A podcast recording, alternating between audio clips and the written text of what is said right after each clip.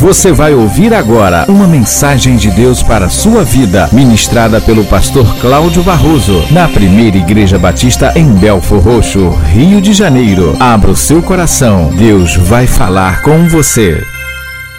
Abra sua Bíblia ou acompanhe conosco no telão a leitura do texto de Isaías, capítulo 58, versículos de 9 a 11, que farei agora. Eu, na verdade, vou pedir que vocês leiam bem forte, ah, em uníssono, o texto de Isaías 58, versículos 9 a 11. Podemos no 3? Então.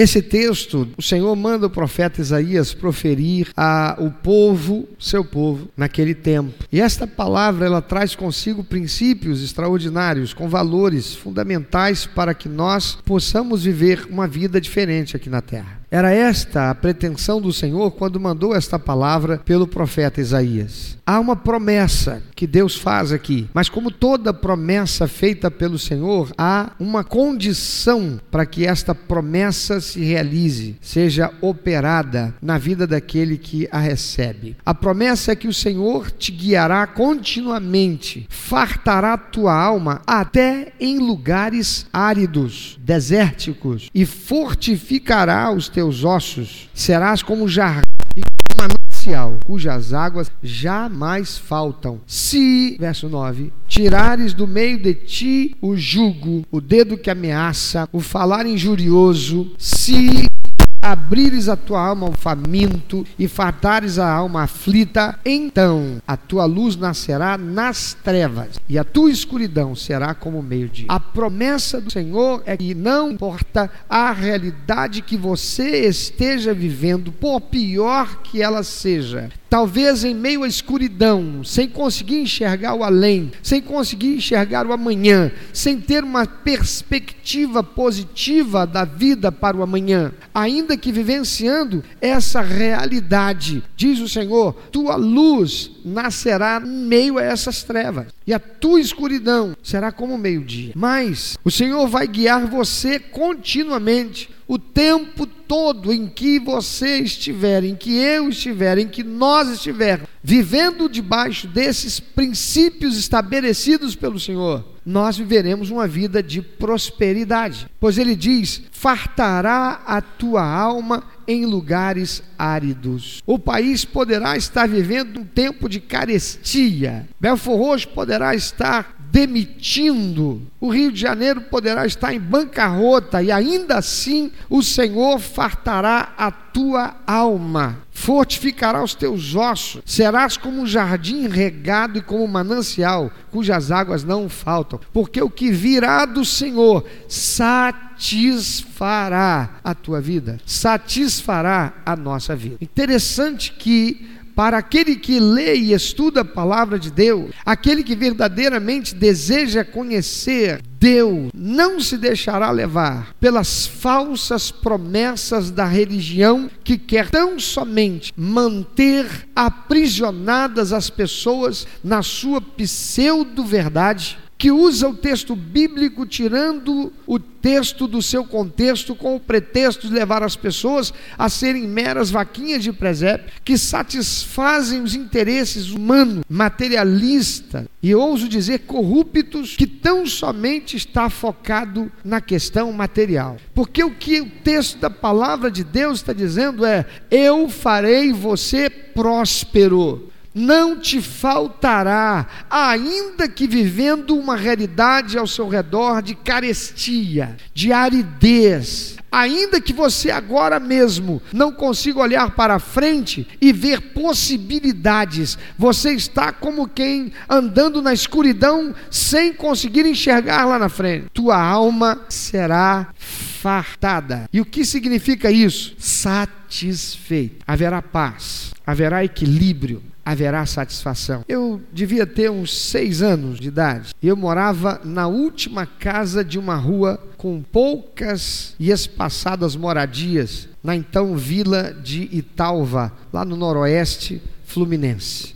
Oitavo distrito de campo. era uma roça. A minha rua, a minha casa última, fazia divisa com o pasto de uma fazenda. Ao lado da minha casa havia uma lagoa e naquela lagoa havia muitos barrigudinhos. Alguém sabe o que é barrigudinho? Já viu um barrigudinho? Não sou eu, não, tá? Ah, você já viu um barrigudinho? Alguém já viu um barrigudinho? Mais conhecido como peixinho de vala. Ah, agora você sabe o que é. Aquele é o barrigudinho. Mais guti-gutimente conhecido pelos aquariofilistas, se não me falha a memória, como fode. Acho que é essa a pronúncia. É um peixinho pequenininho e ele pode, inclusive, desenvolver algumas cores, uma coloração. Ele é muito bonitinho. Ele é bem guti-gutizinho mesmo. Ele é muito pequenininho. Ele dá no máximo, se muito crescido, 5 centímetros. É issozinho aqui, ó. Mas via de regra é menorzinho, uma coisinha desse tamanho. Como diz a minha esposa, não enche nem uma empada, né? Muito pequenininho. E na idade adulta, o máximo que ele consegue chegar é isso aqui. Pensa. Peixinho desse tamanho. E naquela lagoa tinha muitos desses peixinhos barrigudinhos. E eu ficava da margem, olhando, doido para pegar. Criança, né? Criança pequenininha, com seis aninhos, peixinho barrigudinho, é peixe. Doido para pegar um barrigudinho e dizer papai, papai, pesquei. O que, que você pegou, meu filho? Barrigudinho. E eu vivia, vivia na margem,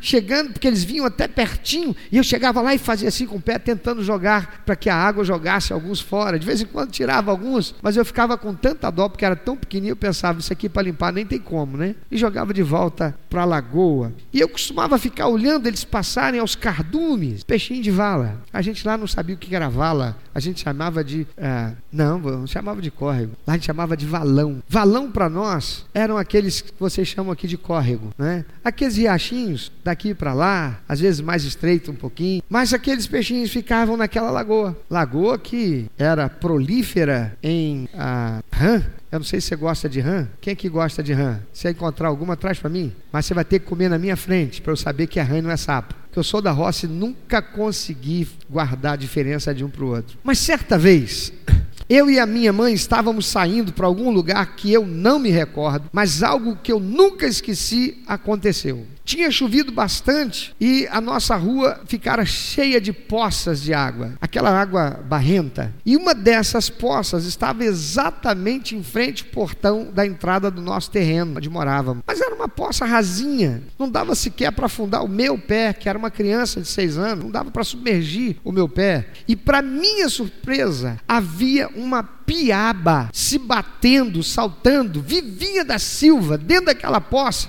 como que tentando chegar a algum lugar mais fundo que não existia naquela poça. E eu não sei se você conhece piaba, alguns conhecem por lambari. A piaba, barrigudinho é desse tamanho. A piaba chega a ser desse tamanho, dá em torno de 9 centímetros. Você precisa colocar vários ah, lambarizinhos ou barrigudinhos, não lambarizinho, mas barrigudinhos, ah, ou peixinho de vala, na sua mão. Mas piaba você pode colocar no máximo duas para ocupar a palma da sua mão. E aquilo me deixou atônito. Uma piaba ali, numa poça d'água, na rua, na porta da nossa casa. Como aquela piaba chegou ali e viva, distante da lagoa? Mas não havia piaba naquela lagoa. Da onde que veio aquela piaba? Como ela teria vindo nadando do rio Muriaé, distante uns 300 metros da minha casa, se o rio Muriaé não ligava aqui com a minha casa, estava a 300 metros. E o que tinha mais próximo era o valão chamado Valão dos Bois, um riachinho que ficava uns 100 metros da minha casa. E se ela veio de lá? como é que ela saltou o barranco que era alto e veio pulando e chegou viva até aquela poça d'água em frente à minha casa, sendo que lá do Valão dos Bois até o final da minha rua era o pasto da fazenda. Ela ia levar uma semana pulando no mínimo. Não ia chegar ali nunca. Teria Deus feito ela cair do céu? Mas eram muitas as minhas elucubrações, as minhas especulações que eu fazia tentando entender como é que aquela piaba fora parar ali. Não era um barrigudinho que, por a lagoa transbordar, tivesse ficado preso naquela poça porque não choveram bastante e aquela lagoa não transbordou. E a dúvida permaneceu por muitos anos, até eu chegar à idade do que antigamente a gente chamava do ginásio. Quem fez ginásio aqui? Tempo do ginásio, né? É, tem uns jurássicos aí como eu. Hoje, o ginásio faz parte aí do, do ah, ensino fundamental, né? É antes da admissão. Quem fez a admissão? Esses são mais jurássicos ainda, hein? Olha só. E depois é que vinha o ginásio, né? vinha para depois vir o ensino médio. Pois bem, a minha dúvida permaneceu por muitos anos até eu chegar à idade do antigo ginásio e tomar conhecimento de algumas particularidades da natureza. A dúvida era: como é que peixes em lagos artificiais em que ninguém os tenha lançado lá? Um lago pequeno ou grande que fosse, que surgiu e ninguém jogou um peixinho lá, nem soltou peixes lá. E passado um tempo, chega-se a saber que tem alguém pescando porque tem peixe naquele lago. Alguém da roça, talvez, alguém, alguém viu, já viu isso acontecer? Só um? Vocês soltaram pipa no ventilador mesmo, hein? Pois isso acontece. E é daquelas questões enigmáticas que a gente fica imaginando qual terá sido a alma penada que de noite, sem que ninguém visse, pegou, foi lá e soltou uns peixes. Alguém soltou o peixe lá. Mas eu cansei de ver na roça abrirem um buraco com algum propósito, aquele buraco se encher d'água, a água que brota da terra. Passa-se um tempo. Não é que tem uns peixinhos lá e quase sempre o quê? Barrigudinho. Como é que aquela piaba foi parar na porta da minha casa? Amados, eu descobri lá na adolescência, estudando e pesquisando, porque aquilo nunca saiu da minha cabeça, que foi por causa do mesmo mecanismo que Deus criou na natureza para promover o florestamento da terra. Deus criou um mecanismo que funciona na natureza. No caso das plantas, por exemplo, os insetos e as aves pousam nos galhos e ficam com seu corpo e pernas impregnados de sementes que levam para outros lugares e quando pousam lá, involuntariamente, depositam-nos no solo ou se alimentando do fruto, regurgitam-nos ou defecam a semente em outro local e vai germinar e surgirem ali novas plantas. Ainda os que arrancam frutos do pé, mas deixam-no cair no solo durante o voo, que acabam por germinar, dando origem a,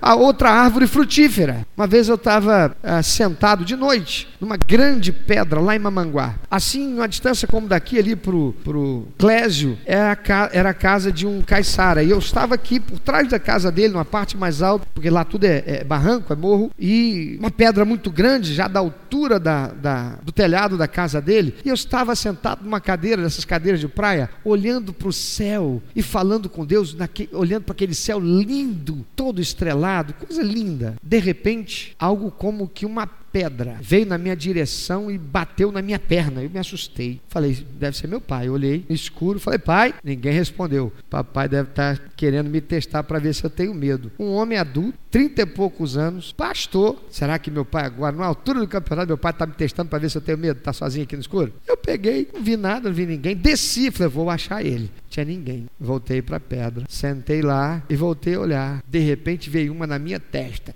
Não, eu pulei rápido procurei para lá, procurei para cá, não é possível, tem alguém me zoando. Daqui a pouco soprou um vento nas árvores, só faltei ouvir aquela música assim. Uh, uh, uh, estranhei. Aí olhei para o céu, falei, já sei, é o capiroto que veio para tirar a minha paz. Vou fazer de conta que ele não está nem aí. Comecei a louvar o Senhor. Senhor, grandes são as tuas obras. Coisa linda o céu que o Senhor fez. Daqui a pouco, eu vou olhar. Aí eu fui ver que era jambo, mas era um jambão. Conhece jambo? Quem conhece o jambo, fruta? Falei, é por isso que não está doendo. Porque o jambo dá para doer, né? É uma massa ah, bem leve, parece feita de Eva, né? Aquele material fofinho. Não é Eva do Eufrásio, não. É Eva Pois é. Daqui a pouco outro. Falei, não, aí já virou. Oh, em nome do Senhor, tudo quanto é. Comecei a expulsar, irmão. Brabo, cheio de unção. Aí nisso que eu tô, passa um baita um morcego.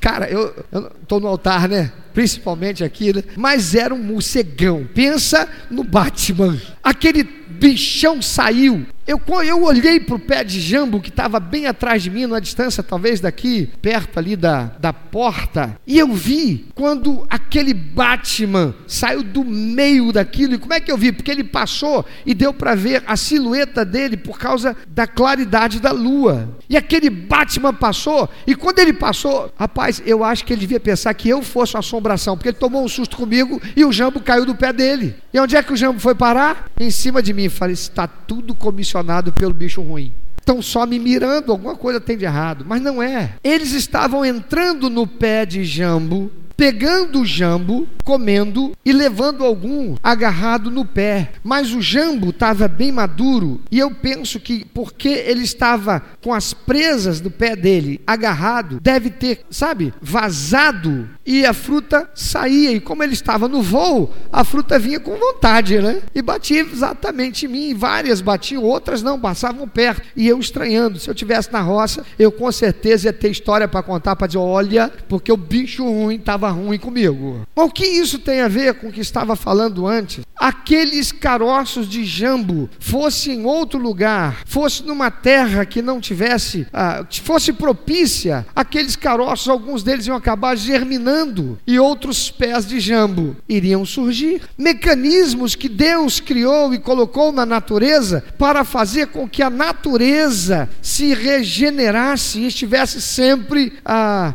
em constante produtividade.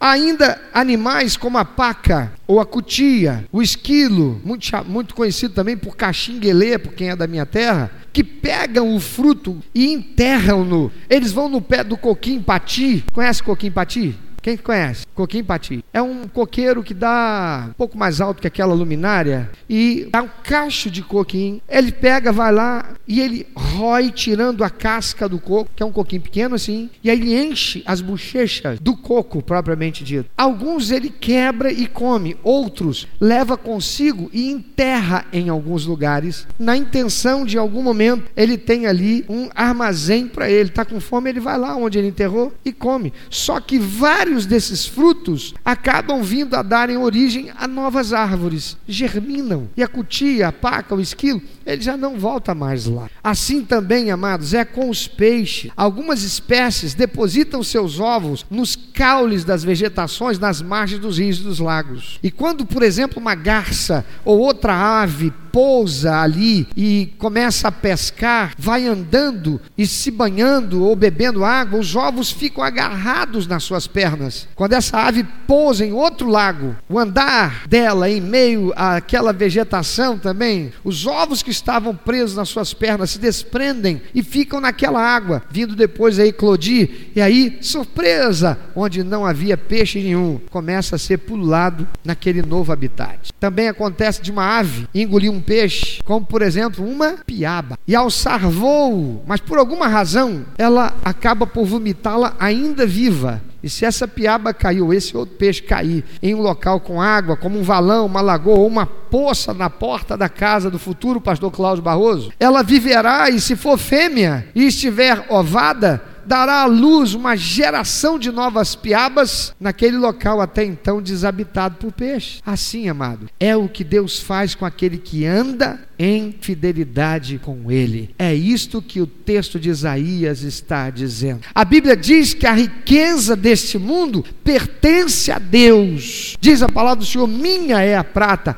meu é o ouro. Tudo pertence ao Senhor, mas está sendo retido pelo diabo que recebeu da mão de nossos pais Adão e Eva por causa do pecado, por sua desobediência. Mas quando você coloca o seu coração em primeiro lugar no reino de Deus, na justiça de Deus, Deus faz com que o lugar árido, com que aridez que você vivia, com que a escuridão de falta de esperança, de expectativa em que você vivia, passa a se tornar um lugar iluminado, um oásis com prosperidade. Por quê? Porque Deus providencia alguém que virá depositar em teus projetos os recursos que te faltam. Deus providenciará uma garça que trará os ovos da prosperidade para o teu lago. Deus providenciará uma, uma ave que regurgitará e cairá na porta porta da tua casa, porque Deus é Senhor da circunstância, nada está longe da capacidade dele de fazer em favor daquele que lhe é fiel.